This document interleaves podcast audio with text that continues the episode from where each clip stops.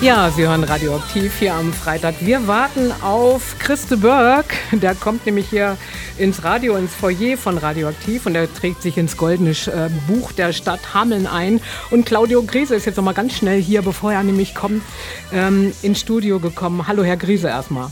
Hallo, schönen guten Tag. Ist es aufregend?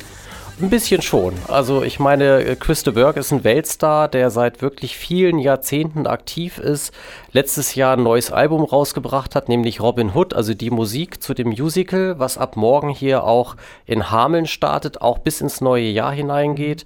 Und Christe Berg ist natürlich jemand, den man irgendwie kennt. Also seine Musik ist aus dem Radio bekannt, er als Person auf jeden mhm. Fall.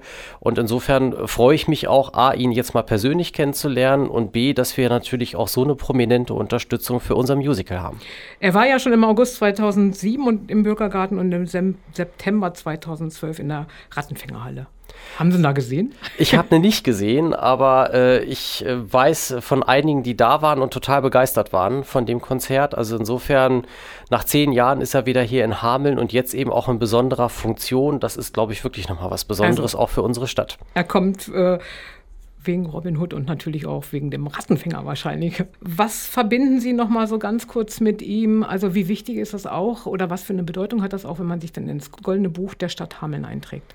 Also das äh, Goldene Buch der Stadt Hameln ist ja auch ein Stück weit Stadthistorie, weil wir natürlich viele Menschen haben, oftmals auch aus der Politik, Landespolitik, Bundespolitik, aber eben natürlich auch äh, Personen der aktuellen Zeit.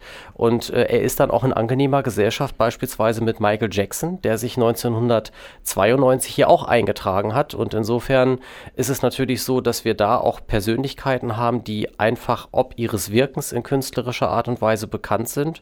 Und ich glaube, da können wir als Stadt Hameln auch stolz sein, Christe mhm. Berg dann hier auch dann im Buch verewigt zu haben. Dann warten wir jetzt nochmal alle gemeinsam auf ihn und ich denke mal, das hier kennen wir alle, ne? Ja, ne? Genau. Danke. Bitte.